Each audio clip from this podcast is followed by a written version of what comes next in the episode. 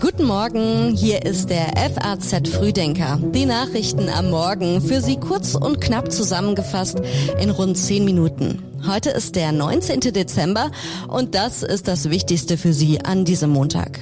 Die Energieminister der EU-Staaten sollen den europäischen Gaspreisdeckel festzurren. Es ist Endspurt beim Weltnaturgipfel und im Wirecard-Prozess wird es spannend. Bevor wir darauf schauen, kommt aber erst noch kurz der Blick auf die neuesten Meldungen aus der Nacht. Die Sportler des Jahres wurden geehrt. Unter anderem die schnellste Frau Europas und der König der Athleten. Und dazu auch noch eine Mannschaft, die durch Teamgeist und als Eintracht begeisterte. Eintracht-Präsident Peter Fischer sagte, wir werden weiter Gas geben und unter Weihnachtsbaum habe ich ja jetzt äh, Trophäe, die ich da hinstellen kann. Wird der ein oder andere meiner Freunde mal drauf gucken und ein bisschen neidisch sein. Elon Musk lässt Twitter-Nutzer in einer Umfrage abstimmen, ob er der Chef des Kurznachrichtendienstes bleiben soll. Ich werde mich an die Ergebnisse dieser Umfrage halten, schrieb er auf Twitter. Die Nutzer können mit Ja oder Nein abstimmen. Mit den eisigen Temperaturen ist es in Deutschland erst einmal vorbei, aber bevor es wärmer wird, droht heute zum Berufsverkehr in vielen Teilen Deutschlands gefrierender Regen auf den Straßen. Fahren Sie bitte vorsichtig. Die Texte für den FAZ Frühdenker hat Redakteurin Rebecca Buchsein geschrieben. Ich bin Theresa Salentin. Schön, dass Sie mit uns in die neue Woche starten. Wie hoch fällt der europäische Gaspreisdeckel aus?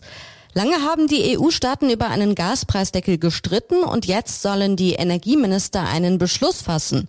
Allen voran Deutschland hatte sich lange gegen einen Gaspreisdeckel in der EU gewehrt. Die EU-Energieminister sollen heute nach dem Wunsch der Staats- und Regierungschefs liefern und einen tragfähigen Beschluss fassen. Bundeskanzler Olaf Scholz gibt sich optimistisch, hofft allerdings, dass die geplante Begrenzung nie greifen wird. Hier nochmal ein kurzer Rückblick. Das sagte er am Donnerstag nach dem EU-Gipfel.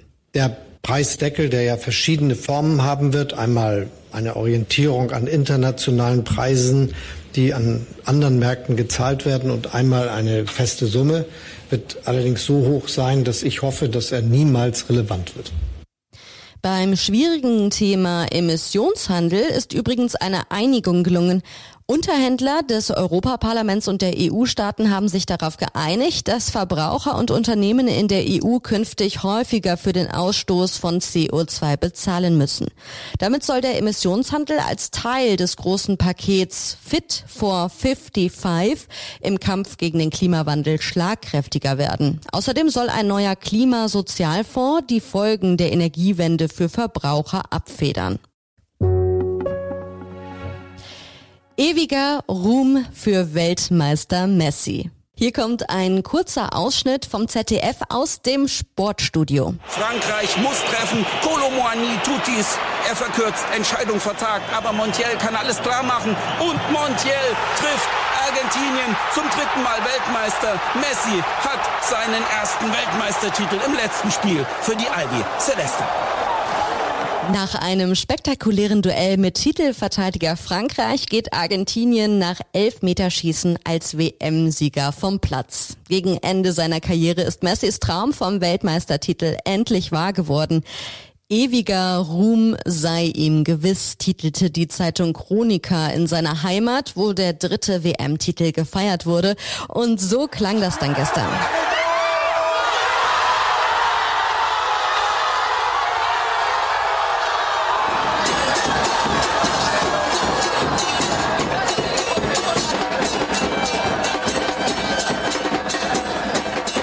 Der 35 Jahre alte Messi wurde wenig überraschend zum besten Spieler in der Fußball-WM in Katar gewählt. Frankreichs Mbappé ist mit acht Treffern bester Torschütze. Und während die einen feiern, da spürt Hansi Flick noch die Enttäuschung über das Vorrunden aus der deutschen Elf, wie der Bundestrainer am Wochenende sagte. Größere Veränderungen in der Mannschaft scheint er als Konsequenz aber nicht zu planen.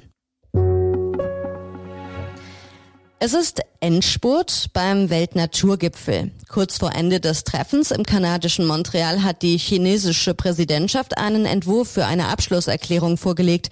Naturschützer sind aber enttäuscht. Schauen wir uns das mal kurz genauer an. 30 Prozent der weltweiten Land- und Meeresflächen sollen bis 2030 unter Schutz gestellt werden. Das Ziel ist, das Artensterben zu beenden. Vorgelegt hat den Entwurf China, unter dessen Präsidentschaft das Treffen auch stattfindet. Und offiziell geht der Gipfel heute Abend zu Ende. Die Industriestaaten und Länder, die freiwillig mitmachen, sollen bis zum Jahr 2025 jährlich 20 Milliarden Dollar für den internationalen Naturschutz bereitstellen. Das ist doppelt so viel wie bisher. Bis 2030 sollen es jährlich 30 Milliarden Dollar sein. Umweltschützer und Wissenschaftler zeigten sich enttäuscht. Die Vorschläge reichten ihrer Meinung nach nicht aus, um die Zerstörung der Natur aufzuhalten. Außenministerin Baerbock und die Kulturstaatsministerin Roth wollen in dem westafrikanischen Land Nigeria 20 Benin-Bronzen zurückbringen. Nalena Baerbock sagte bei ihrer Abreise, die Rückgabe der Kulturgüter könne zwar nicht alle Wunden der Vergangenheit heilen, sie könne aber zeigen, dass Deutschland es ernst meint mit der Aufarbeitung seiner dunklen Kolonialgeschichte. Die Übergabe ist für morgen geplant. Heute will sich Baerbock in der nordöstlichen Krisenregion Nigerias ein Bild von der Sicherheitslage machen, die als Hochburg der islamischen Terrormiliz Boko Haram gilt. Die Bundesrepublik ist an einer sicherheits- und entwicklungspolitischen Stabilisierung im Norden Nigerias interessiert, heißt es. Im Wirecard-Prozess hat der Kronzeuge das Wort. Die Verteidigung des einstigen Wirecard-Chefs Markus Braun beschuldigt den ebenfalls angeklagten Oliver Bellenhaus und der sagt jetzt vor Gericht aus.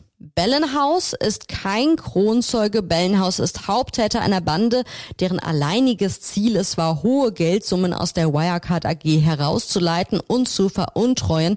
Mit dieser Aussage drehte Strafverteidiger Alfred Dielam vor einer Woche den Mammutprozess in München um 180 Grad. In genau dieser Rolle sieht die Münchner Staatsanwaltschaft aber eigentlich den Angeklagten Braun. Die Staatsanwaltschaft warf Dierlam unter anderem schlampige und fehlerhafte Ermittlungen vor und fordert jetzt die Aussetzung des Verfahrens. Neben Bellenhaus und Braun ist auch der frühere Chefbuchhalter Stefan von Erfer angeklagt. Die Staatsanwaltschaft wirft den Männern Bilanzfälschung, Marktmanipulation, Untreue und gewerbsmäßigen Bandenbetrug vor. Nach dem spektakulären Auftauchen von einem Großteil der Diebesbeute aus dem grünen Gewölbe nehmen Fachleute die Juwelen jetzt genauer unter die Lupe. Kunstdiebstahl-Experten hatten den Schmuck längst verloren geglaubt, doch jetzt ist ein Großteil wieder aufgetaucht. Bis die Echtheit bestätigt ist, wird es aber noch etwas dauern. Klar ist, dass zwei der edelsten Stücke noch fehlen. Thomas Geithner von der Dresdner Polizei sagte im Interview mit der deutschen Presseagentur, wie wahrscheinlich ist es denn, dass wir diesen äh, Schatz wiederfinden könnten? Und äh, wir haben uns immer betont optimistisch gezeigt. Jetzt kann ich Ihnen sagen, da war natürlich ein bisschen Flunkerei mit dabei. Äh, natürlich, je länger die Ermittlungen dauerten, äh, schmolz auch unsere Zuversicht. Umso freudiger sind wir, dass wir heute hier stehen können. Bei einem der spektakulärsten Kunstdiebstähle in Deutschland hatten die Täter im November 2019 Diamanten und Brillanten im Gesamtwert von mehr als 113 Millionen Euro aus dem grünen Gewölbe in Dresden gestohlen. Gegen sechs Tatverdächtige läuft im Moment in Dresden ein Prozess. Und wie immer schauen wir montags kurz darauf, was diese Woche noch wichtig wird. Die Aufarbeitung des Sturms auf das US-Kapitol geht in die nächste Phase. Und bald sind es 300 Tage Krieg in der Ukraine. Ein Ende ist weiter nicht in Sicht. Die Behörden in Kiew, die ringen bei eisiger Kälte weiter um die Versorgung der Bürger mit Wärme und Strom. Und es geht diese Woche noch um die Rückkehr von Boris Becker. Die Tennislegende hat das Gefängnis in England verlassen und ist unentdeckt nach Deutschland eingereist. Wie es ihm im Gefängnis ergangen ist und was er jetzt vorhat, das soll morgen in der Sondersendung Sat 1 Spezial Boris Becker ausgestrahlt werden. Alle Nachrichten am Morgen gibt es auch nochmal zum Nachlesen für Sie im FAZ Frühdenker Newsletter. Einen schönen Start in den Tag und wir sind dann morgen wieder da.